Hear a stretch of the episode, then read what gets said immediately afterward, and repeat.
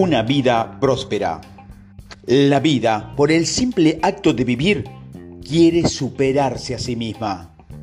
Tienes que liberarte de los últimos vestigios que todavía quedan en ti sobre la vieja idea de que existe un Dios con la voluntad de que seas pobre, de un Dios con intención de que permanezca en tu existencia pobre. La sustancia primera, inteligencia, que lo es todo y que vive en todo, por lo tanto también en ti, es consecuente de que es una sustancia viva. Al ser así, es su naturaleza que se halla el deseo inherente a toda la inteligencia viva porque la vida progrese. Todas las cosas vivas tienen que buscar continuamente el engrandecimiento de su vida, porque la vida, el simple acto de vivir, quiere superarse a sí misma. El impulso de la vida.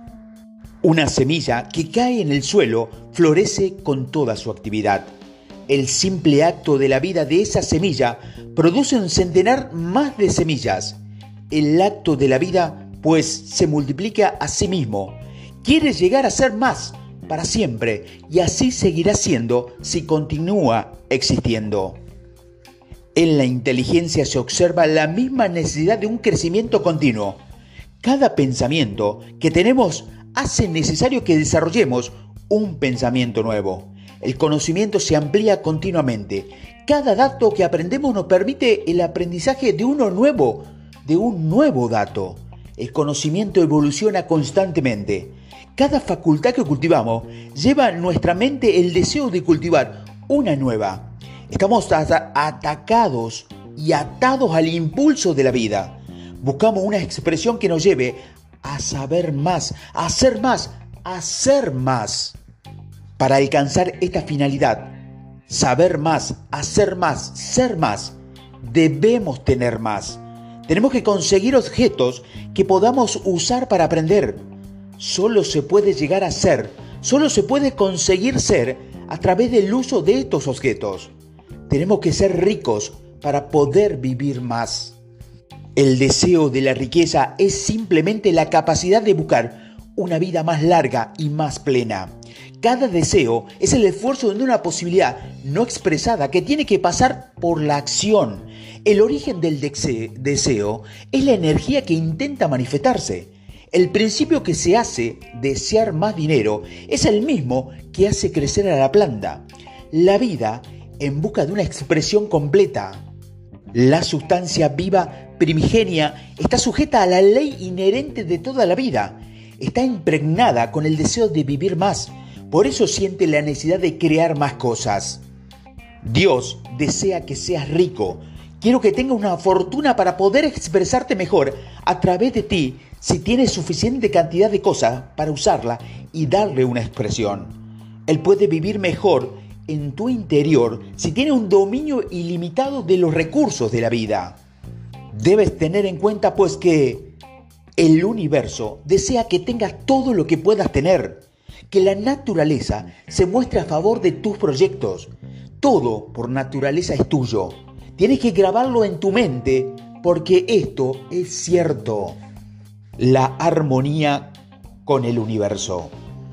Es esencial que tus objetivos existan en armonía con los objetivos que encontramos en la totalidad. Tienes que querer una vida real, no solo el placer o la gratificación sensual. Tu vida es la realización de ese acto. Los individuos solo pueden vivir en la realidad cuando se realiza cada acción, física, mental o espiritual, lo que es capaz sin caer en el exceso. No quieres hacerte rico para vivir grotescamente, para gratificar tu instinto primario, porque la vida no se reduce a eso. La realización de cada acción física es una parte de la vida y nadie puede vivir por completo si niega sus impulsos corporales una expresión saludable y normal. No quieres enriquecerte exclusivamente para disfrutar de los placeres mentales, para llevar a un conocimiento completo, satisfacer tus ambiciones, eclipsar al resto del mundo y hacerte famoso.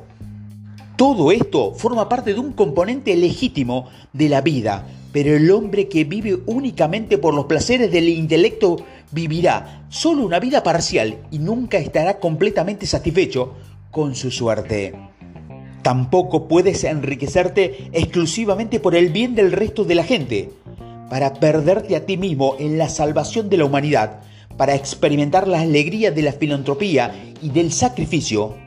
La alegría del espíritu ni es mejor ni es más noble que la de cualquier otra faceta humana. El objetivo de ser rico es poder comer, beber y ser feliz cuando sea el momento de hacer estas cosas. La finalidad tiene que ser querer rodearte de objetos hermosos, visitar tierras lejanas, alimentar la mente y desarrollar el intelecto. También debes tener el propósito de amar al resto de la gente y de hacer cosas beneficiosas, por ello de poder ayudar al hombre y a encontrar su verdad. Libérate de la idea de que Dios quiere que te sacrifiques por el mundo, que te puedas asegurar el favor divino haciéndolo. Dios no quiere de ti nada parecido. Lo que Dios quiere de verdad es que saques el mayor partido de ti mismo, por ti mismo y por el resto del mundo. Puedes ayudar mejor al resto de la gente sacando todo lo mejor de ti, mismo que siguiendo cualquier otro camino. Recuerda que el altruismo no es mayor ni menor ni más noble que el mayor egoísmo. Los dos son erróneos. La sustancia inteligente actuará por ti, pero no le quitará nada a nadie para dártelo a ti. Solo si eres rico puedes sacar el máximo partido de ti mismo. Por eso es justo y hasta loable que tus pensamientos, principalmente el primero, sea trabajar para conseguir esa riqueza. Recuerda de todo modo que el deseo que mueve la sustancia primigenia va dirigida a todos y hay que encaminar su movimiento para conseguir una vida mejor para todo el mundo. No puedes colaborar en perjudicar a alguien porque este alguien, como tú, forma parte del todo y también busca su riqueza, la expansión de su propia vida. Tienes que liberar tus pensamientos de la competencia. Quieres crear, no competir, porque ya está creado. No le tienes que quitar nada a nadie. No tienes que aspirar a ningún negocio que suponga una competencia. No tienes que engañar ni juzgar con ventaja. No necesitas que nadie trabaje por ti a menos que él también gane algo. No tienes que sentir codicia por la propiedad de los otros ni mirarlos con ojos ávidos. Nadie tiene nada que tú no puedas conseguir sin la necesidad de tomarlos de otra gente. La competencia de los millonarios. Soy consciente de que hay personas que consiguen una gran cantidad de dinero en directa oposición con las afirmaciones anteriores y creo que hay que introducir algunas palabras Aquí a modo de explicación, los hombres de clase plutocráticas que llegan a ser más ricos a veces lo consiguen únicamente con su gran habilidad en el campo de la competencia. Otras veces se relacionan inconscientemente con la sustancia original y colaboran en la construcción general de la evolución industrial. Rockefeller, Carnier, Morgan y el resto de los millonarios americanos de principios del siglo XX fueron agentes inconscientes del Ser Supremo al realizar una labor necesaria al sistematizar y organizar la industria productiva. Así pues, su labor ha contribuido de forma inmensa a una mejora en la vida de todo el mundo. Organizaron la producción, pero después lo sucedieron los agentes de la multitud, que tienen que organizar la máquina de la producción. Los millonarios son como monstruos réptiles de la era prehistórica. Tienen un papel imprescindible en la evolución, pero el mismo poder que permite su existencia se encargará de ellos. Hay que tener en cuenta que ellos no han sido nunca ricos de verdad. Si examinamos de cerca la vida privada de la mayor parte de los integrantes de esta clase de personas, veremos que realmente han sido los pobres más desdichados y miserables. La riqueza se basa únicamente en el plano competitivo. Nunca llegará a ser satisfactoria, nunca permanecerá a nuestro lado. Hoy lo tenemos, pero mañana ha pasado a manos de otra persona. Si quieres llegar a ser rico de una forma científica y segura, hay que huir del pensamiento competitivo para siempre. Nunca hay que pensar ni por un momento que hay limitaciones de abastecimiento a la que empieces a pensar que el dinero está vallado, controlado por banqueros u otras personas ricas, y que tu esfuerzo tiene que basarse en conseguir leyes que detengan este proceso, estarás cayendo en la tendencia competitiva y tu poder seguirá provocando la creación que se verá reflejada en el presente. O todavía peor, probablemente paralizarás los movimientos creadores que ya están instintivos a tu alrededor. Debes saber que hay innumerables millones de dólares en oro en las montañas de la Tierra, que no han sido sacadas a la luz y deben saber, si no existieran, podrían crearse más desde la sustancia original para aprovisionar tus necesidades. Debes saber que el dinero que necesites se podrá en tu camino, aunque haya que envidiar a una milla de hombre más a la montaña a descubrir nuevas minas de oro. Nunca te fijes únicamente en los recursos visibles. Siempre quedarán las riquezas ilimitadas de la sustancia informe y debes saber que se podrán en camino hacia ti tan rápido como sean capaces de recibirlas. No hay nadie que pueda impedir que consigas lo que es tuyo, por mucho que monopolice los recursos visibles. No hay que competir contra los millonarios. Hay montones de recursos que están esperando para cruzarse en tu camino. Así pues, nunca te permitas dar por supuesto ni un solo instante que los mejores sitios para construir estarán ocupados antes que estén preparados para edificar tu hogar, a menos que te des prisa. Aléjate de tus preocupaciones sobre el negocio y las empresas.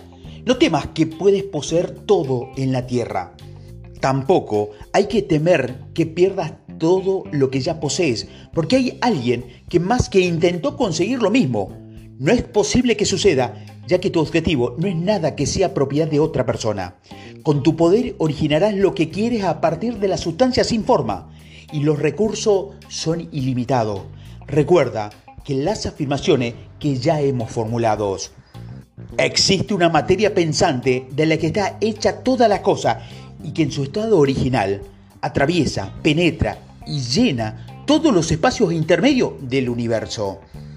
Un pensamiento en esta sustancia produce el objeto imaginado en el pensamiento.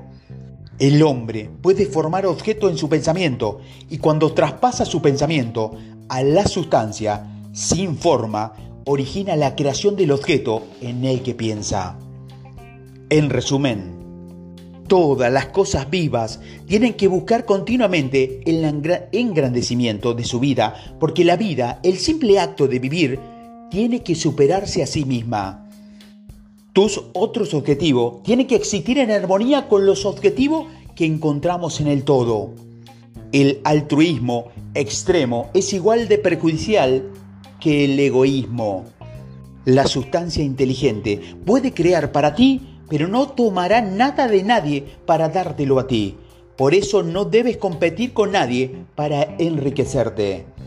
No te fijes únicamente en los recursos visibles.